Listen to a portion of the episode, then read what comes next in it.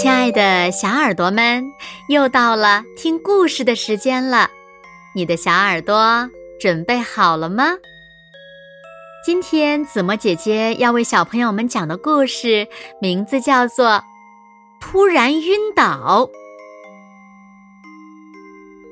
小羊快过生日了，羊妈妈准备举办一场家庭舞会，邀请小羊的朋友来玩儿。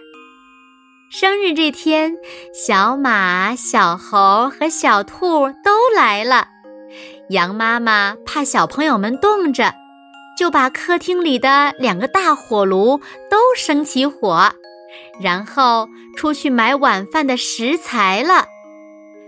小羊感觉有风从窗户的缝隙里吹进来，心想：“妈妈真是个马大哈。”就走过去，把窗户关得紧紧的。舞会开始了，小羊他们跟着欢快的乐曲，在这温暖如春的客厅里轻快地跳起舞来。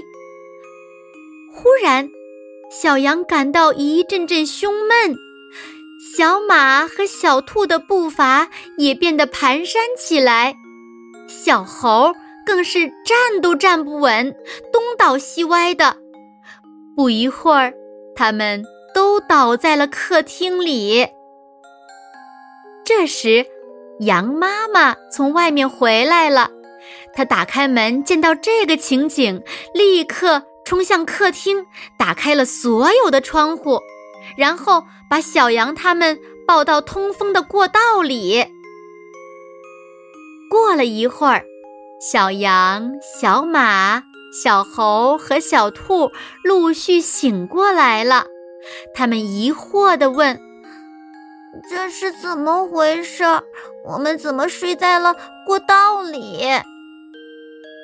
羊妈妈后怕地说：“哎呀，刚才你们晕倒了，在客厅跳舞的时候，你们把门窗关得那么紧，炉火又烧得那样旺。”大火把室内的氧气吃了，又吐出了许多一氧化碳。你们吸入过量的一氧化碳，才会缺氧昏迷。唉，要不是我及时回来，后果将不堪设想啊！这下大家才明白了，凡是生火炉的地方，都需要通风才行，不然的话。很可能发生一氧化碳中毒，危害到生命呢。好了，亲爱的小耳朵们，今天的故事呀，子墨就为大家讲到这里了。是啊，每年冬天的时候呢，都会听到有些人不注意一氧化碳中毒的消息。那希望呀，这样的事情以后不要再发生了。其实呢，不仅生火炉会产生一氧化碳，煤气燃烧也会产生大量的一氧化碳。一氧化碳无色无味，人吸入过多以后呢，就会窒息而亡。所以呢，我们一定要记得，凡是生火炉还有烧燃气的地方，一定都要保持通风。